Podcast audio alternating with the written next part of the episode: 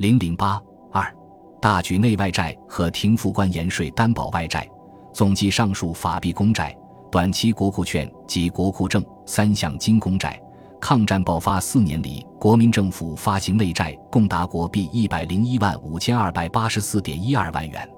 如果连同战前发行的内债，截至一九四一年六月底，国民政府所欠内债本金共和国币一百三十一亿八千三百七十九万六千二百元。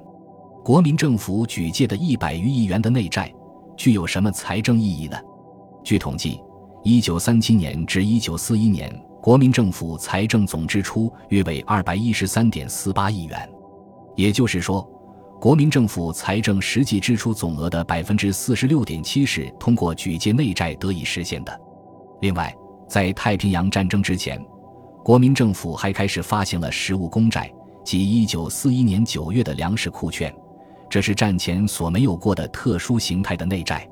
当年四月召开的国民党五届八中全会曾提出了加强公债募集与发行田赋之实物库券双方并进的方法。其直接目的是为了把握粮源，特别是保证军粮的供应。这一次发行的粮食库券分为稻谷和小麦两类，券面分为一市升、二市升、五市升、一市斗、五市斗、一市十、五市十、十市十、一百市十九种。根据收购粮食的数量，分别省区发行，年利息率为五厘，以实物计算，其期限。规定自一九四三年起分五年偿还，即随同券面额按年抵缴各该省田赋应征之实物。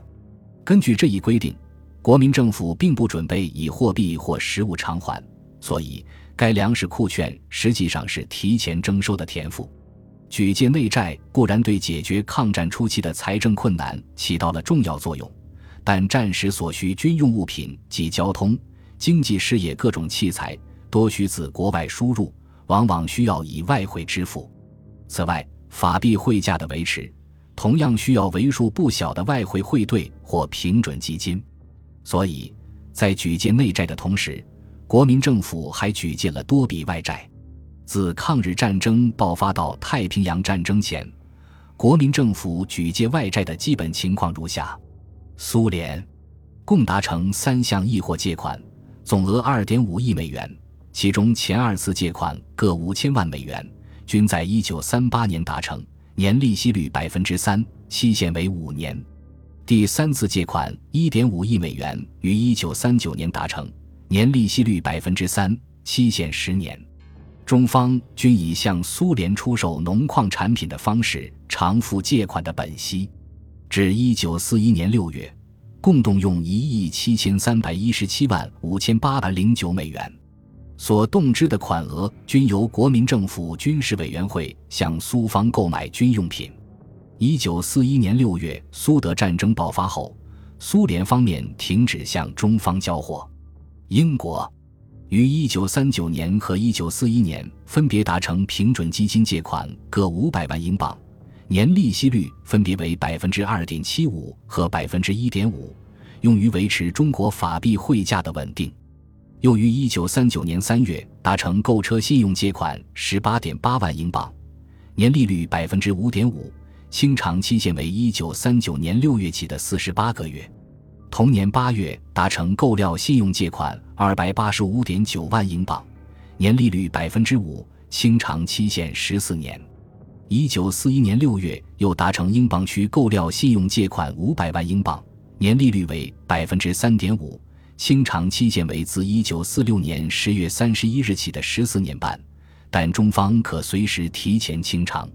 根据借款合同的规定，为了迅捷拨付到期本息，中方准备向英方出售猪棕、茶叶、生丝、梯及其他产品。美国于一九三九年二月达成同油借款两千五百万美元，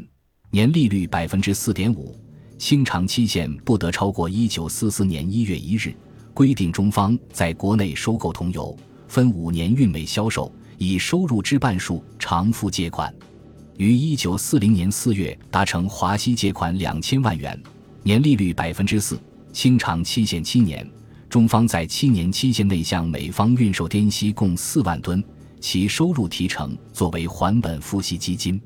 一九四零年十月达成乌沙借款两千五百万美元，年利率百分之四，清偿期限五年。规定中方在偿付期内向美方运售不少于一千吨的乌沙，其收益首先提作偿付基金。一九四一年二月，中美之间又达成了金属借款五千万美元，年利率百分之四，清偿期限七年。规定中方在偿付期内向美方运售不少于一千四百吨的乌沙、锑、锡，其收益首先提作偿付基金。上述总额达一点二亿美元的四项借款，均属于信用借款，债权方都是代表美国政府的华盛顿进出口银行。各项借款均不得在美国直接购买一九三九年美国中立法案规定的军械、军火或军用品。另外，一九四一年四月，中美之间达成了平准基金借款五千万美元，年利率为百分之一点五，使用借款期限初定至当年六月三十日，后经双方洽商延长一年。该借款系由美国财政部直接供给，协定未规定中方需提供何种经济担保，也没有规定借款动用部分的清偿期限。该借款规定只能用于在中国维持法币对美元的汇价。另外，中国国民政府和中央银行必须拨付两千万美元加入该平准基金。法国于一九三九年十月达成南镇铁路借款合同，法方为中国修筑湘桂铁路南镇段提供材料和公款共一点八亿法郎，与中国建设银公司共同提供工程需款十四点四万英镑，借款年利率百分之七，清偿期限十五年。中方如果提前清偿，需在六个月前通知法方，并支付百分之二点五的酬金。国民政府以普通言语、广西矿税、其他国税收入以及南镇铁路之产业收入作为担保。一九三九年十二月，中法又达成叙昆铁路借款，法方为修筑叙府昆明铁路，向中方提供材料及设备，价额以四点八亿法郎为限。年利率百分之七，清偿期限十五年。国民政府以普通言语、其他政府收入以及叙昆铁路产业收入做担保。法国的两项借款约合一千五百万美元，远少于苏、英、美各国的借款额。但是法方所要求并为中方所同意的抵押担保条件，以及在工程技术、财务和其他特权方面所获得的中方的让步。却是整个抗战时期中国外债问题中的特例。除了上述向苏、英、美、法四国的各项借款外，在抗日战争爆发后的四年里，国民政府还因自国外购买机械和军用品积欠有相当数额的外债，即英金七十万零四千八百六十六点四五镑，美金二百四十三万七千九百三十七点一八元。法金五百一十二万六千七百四十三点三八法郎，港币十九万九千七百六十元，关金十九万五千二百一十五点二三金单位，连同战前所借外债，截至一九四一年六月底，所欠外债本金约合国币十二亿四千四百零三万五千六百五十一元。国民政府一方面大量发行内债和积极举借外债，另一方面。不得不支付以往积欠的内外债的本息，偿付本息负担最重的是以关盐税担保的债务。按理，关盐税收入比较稳定，一直被视作债务的确实担保。自抗日战争爆发后，中国关税、盐税多为日本方面劫持，收入骤断。至一九三八年底，战区关税遭日本劫持约达国币一点五亿元以上。为了维护债务信用，国民政府起初由中央银行垫付到期内外债的本息。据统计，从1937年9月到1938年12月，仅垫付以关税担保的各内外债之本息就达1.75亿元，占1937年度财政实收总额的42.4%。当时无论从财政收支还是从外汇储备来看，都不可能继续垫付以关盐税担保的内外债的本息了。一九三九年一月十五日，国民政府财政部宣布，把以关税做担保的债赔各款改为摊存办法，嗣后对于海关担保各项长期债务，凡在战前定界而尚未清偿者，当就战区外各关税收比例应摊之数，按期拨交中央银行专款存储。为此项摊存办法，原系应付目前非常情势之临时措置。如战区各关将已存欠缴之应摊债赔款及嗣后税收应摊之数额，如数照旧解交总税务司时，政府自当仍即同时照旧拨付债赔款基金，以恢复战前原状也。具体的说，就是把每月海关担保各项债务之数额，按照各关所在地划分为战区及非战区两部分，各以上个月每区收入数目比照全国关税收入总数。定为各该区本月份应摊债额之标准，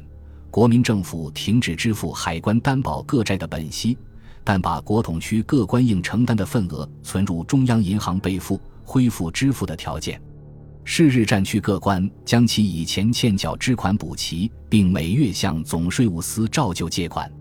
具体而言，当时在关税担保项下的长期债务本额约合国币二十五亿元，其中外币借款约为六亿元。庚子赔款约一亿元，国币借款约十八亿元，而一九三九年内每月偿付数，外币借款项下约合四百万元国币，庚子赔款项下约合国币三百万元，国币借款项下约合一千一百万元，一级每月应付之数约等于国币一千八百万元。同年三月，国民政府又宣布，鉴于日方干涉盐税收入范围一广，